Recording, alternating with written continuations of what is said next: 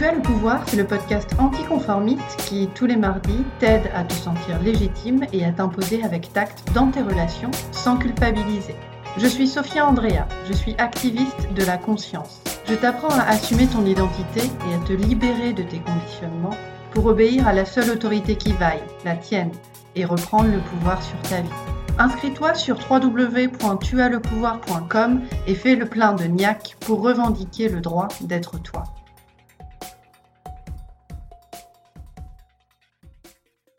Décidé. Tu fonces. Tu appuies sur la touche Appeler de ton téléphone et tu pries pour que ta copine Val réponde. Ras-le-bol de te sentir mal dans ta vie, au taf, avec les mecs, tu as besoin d'un conseil et tu veux trucider tes peurs. Val décroche. Tu exhales ton mal-être. Tu déballes tout. Tu lui dis tout ce que tu as sur le cœur. Dix minutes s'écoulent.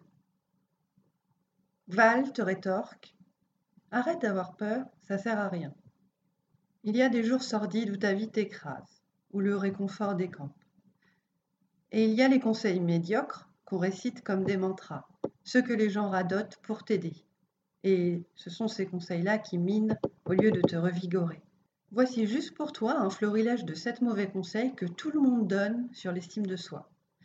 N'écoute pas ces conseils, car comme souvent, les gens et la pseudo-sagesse populaire qu'ils représentent ne savent pas de quoi ils parlent. Prête une oreille attentive à ces sept mauvais conseils et à ce que tu dois faire pour t'en libérer. Pour commencer, laisse-moi t'expliquer rapidement quelle est la différence entre l'estime de soi et la confiance en soi. Tu as peut-être déjà vu ou lu ou entendu ces deux expressions et peut-être que toi-même tu les utilises indifféremment. L'estime de soi, c'est la valeur que tu t'accordes à toi-même. La confiance en soi, c'est ta croyance en ta capacité à faire, à réussir quelque chose. L'estime de soi est donc intimement liée à la valeur que tu t'accordes. Commençons par le mauvais conseil numéro 7. Tu t'en fous de ce que les autres pensent. C'est parfois ce que les gens disent. Tu crois pouvoir te couper du regard des autres, vivre en Amazon, ermite, farouche. Et eux, les autres, qu'ils aillent tous se faire foutre. Personne ne peut t'atteindre, te juger, te blesser. Tu es bien tranquille dans ton coin à essayer de t'endurcir et à porter un masque contre vents et marées. Mais tu ne peux pas vivre en te foutant de ce que les autres pensent. Tu as peut-être déjà essayé et tu vois à quel point ça foire. Vivre coupé des autres, c'est contre nature. Et à moins d'envisager une carrière de tueuse en série, tu cours le risque de te transformer en sociopathe. Pas terrible comme programme. Ne te déconnecte pas de tes émotions, Autorise les autres à penser ce qu'ils veulent, c'est leur droit.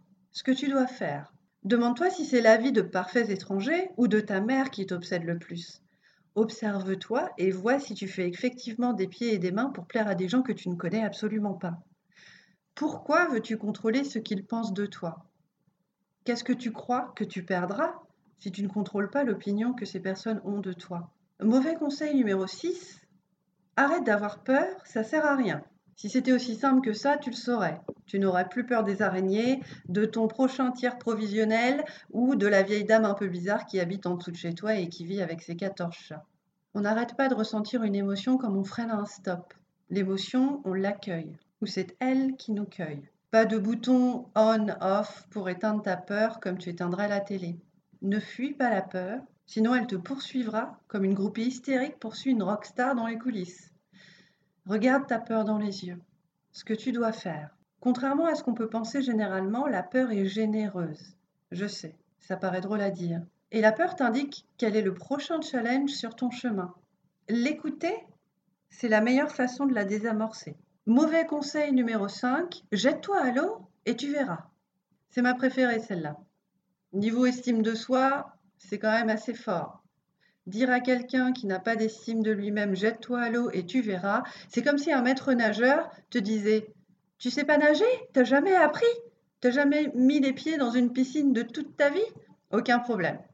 Vas-y, plonge tête la première. Si, si, je t'assure, noie-toi d'abord et tu verras après. Tu es là, toi, au bord de la piscine, grelottante dans ton petit bikini à fleurs que tu as acheté en solde l'année dernière. Tu regardes l'eau, menaçante, et tu te dis Peut-être que c'est pas la meilleure idée après tout. Pour l'estime de soi, c'est pareil. Il faut apprendre à nager avant de se lancer, faire les choses dans l'ordre. Ce que tu dois faire. Encore une fois, n'écoute pas les conseils de ceux qui déblatèrent des imbécilités aussi grosses qu'eux. Pour construire ton socle de pouvoir et commencer à exprimer tes idées en restant qui tu es, en restant naturel, intègre et en disant les choses avec tact, viens me voir sur tuaslepouvoir.com, inscris-toi et laisse-moi te guider à travers ton coaching gratuit.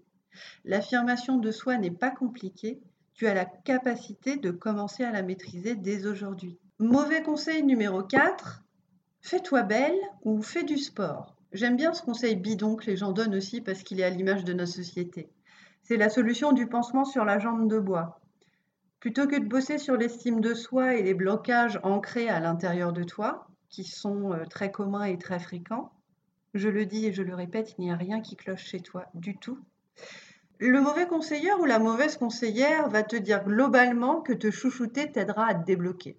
Bon d'accord, te pomponner, ça aide. Faire du sport, ça aide. Ton cerveau savourera l'explosion d'endorphine. Ce que tu dois faire pour propulser ton estime de toi, scrute tes jeunes années. Immerge-toi à l'intérieur. Est-ce que tu t'es toujours connu comme ça?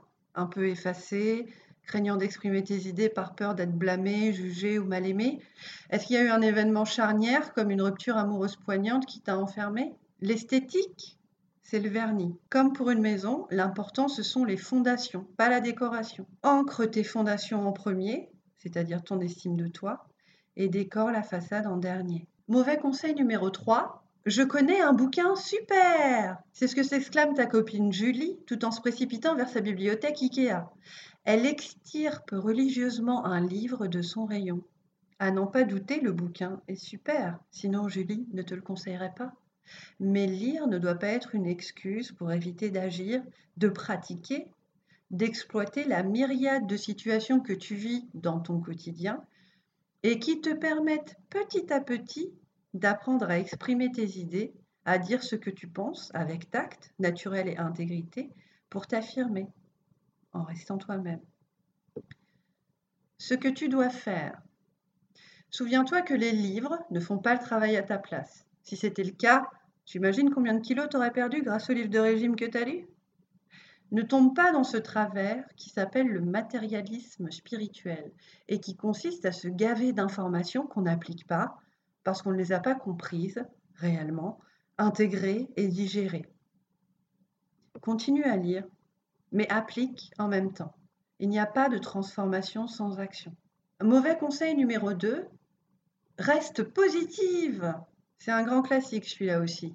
Le culte de la positive attitude est une absurdité. Ce que tu dois faire, si tu es démoralisé, souris pas, te force pas, ne mens pas. Autorise-toi à pas avoir la niaque, à être crevé, à pas avoir envie. Reste à la maison, mets tes grosses chaussettes en laine et bois un bon chocolat chaud à la cannelle avec plein de chantilly au-dessus devant un film. Un bon gros navet bien débile qui va te faire rire et qui va t'aider à te sentir bien. Ferme les rideaux, éteins ton téléphone. Le monde peut bien attendre. Mauvais conseil numéro 1. À quoi bon essayer de changer? Ça, c'est la mentalité défaitiste. Le style on est comme on est, c'est tout. On se refait pas, pas vrai? Haussement d'épaule désabusé de ton interlocuteur. Pourquoi vouloir être heureuse? Quel intérêt, franchement? On n'est pas là pour rigoler, non? N'écoute pas ce discours de mouton, snob les pessimistes, fais-le pour toi. Tu as le pouvoir de t'inventer toi-même, de révéler la femme étoilée et pétillante que tu es. Je le sais, avant, j'étais comme toi. Ce que tu dois faire. Si une croyance ne te sert pas, tu dois la laisser derrière toi. Autorise-toi à te transformer petit à petit, pas après pas, à essayer, à tâtonner, à chercher et à changer ce qui ne marche pas pour toi. Les pessimistes te diront toujours que ça vaut pas la peine mais c'est seulement parce qu'ils n'ont jamais eu le courage d'essayer. Tu as le pouvoir, c'est le podcast anticonformiste qui, tous les mardis, t'aide à te sentir légitime et à t'imposer avec tact dans tes relations sans culpabiliser. Je suis Sophia Andrea, je suis activiste de la conscience. Je t'apprends à assumer ton identité et à te libérer de tes conditionnements pour obéir à la seule autorité qui vaille, la tienne, et reprendre le pouvoir sur ta vie. Inscris-toi sur www.tuaslepouvoir.com et commence dès aujourd'hui à construire ton socle de pouvoir.